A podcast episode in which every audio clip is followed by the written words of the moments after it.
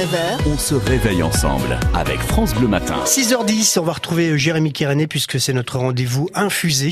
Et justement, parlant d'infusion, je ne sais pas si ça s'infuse le café en tous les cas. On va parler de café. Bonjour Jérémy.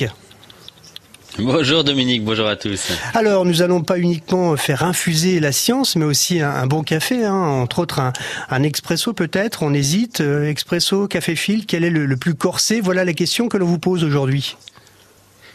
Oui, alors déjà tout dépend de ce que vous appelez corsé, hein, parce que dans le café il y a des arômes et puis il y a cette fameuse molécule, hein, la caféine.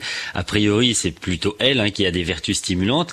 Et le piège c'est qu'on pourrait croire qu'il y en a plus dans un expresso bien serré que dans un jus de chaussette hein, obtenu avec un filtre. Alors, alors que c'est l'inverse.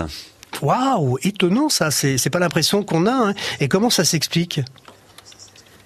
Eh bien, la caféine, elle infuse dans l'eau, puisqu'on peut bien dire, on peut bien parler d'infusion, hein, effectivement, de caféine, comme la théine du thé. hein. D'ailleurs, c'est exactement la même molécule. Et pour infuser, bah, il lui faut un petit peu de temps. Votre machine expresso, elle envoie de l'eau très chaude qui traverse le café très vite. Ça capte beaucoup d'arômes, ça c'est vrai. Mais par contre, ça infuse peu de caféine, alors qu'avec votre filtre, l'eau, elle est chaude, mais vous la voyez, elle stagne, elle traverse doucement, sans se presser, mais en se chargeant beaucoup plus en caféine.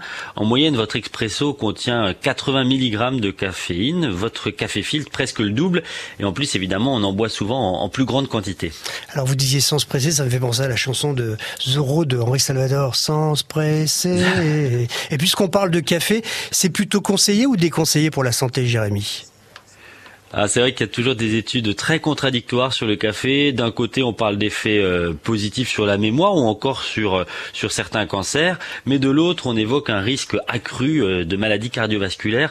Alors, comme souvent, la vraie question, c'est celle de la dose. hein.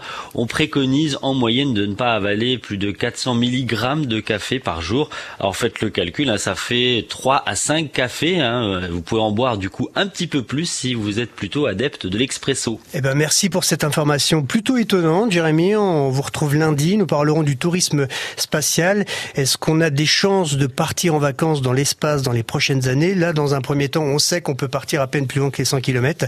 Donc, on vous posera la question dès lundi dans la science infuse. On vous souhaite une belle journée. Vous vous posiez la question tout à l'heure, Corsé, ça vient d'où? Ben, C'est la Corse, non? Euh, C'est un... le gars qui a rien Ah, compris. sûrement pas. C'est la Corse pas. avec, euh, avec une tête de mort, non? C'est pas ça Bon, écoutez, on vous souhaite une belle journée, Jérémy. À bientôt, bon week-end Dominique. Anne, vous êtes plutôt euh, café, plutôt thé, plutôt infusion, plutôt café. plutôt café, Pas plutôt comme bol vous, de lait. Dominique, le Oui, matin. le café, voilà, je sais pas pourquoi, mais euh, en revanche, il est vrai que de temps en temps, je m'accorde une petite fantaisie le week-end. Je me prends un café au lait. Vous savez la, la fameuse ricorée Oui. là. Ah. C'est un peu indigeste, mais euh, c'est Ah vraiment. non, justement, Ah la, bon la ricorée, c'est Ah, mieux bah avec alors. le lait. Ouais, mais on m'a toujours dit que le café au lait, c'était oui, pas tout à café fait. au lait, Ah oui. mais pas la ricorée. D'accord. Donc, je comprends bien, faut rester couché pour boire le café. Merci pour cette intervention, Anne.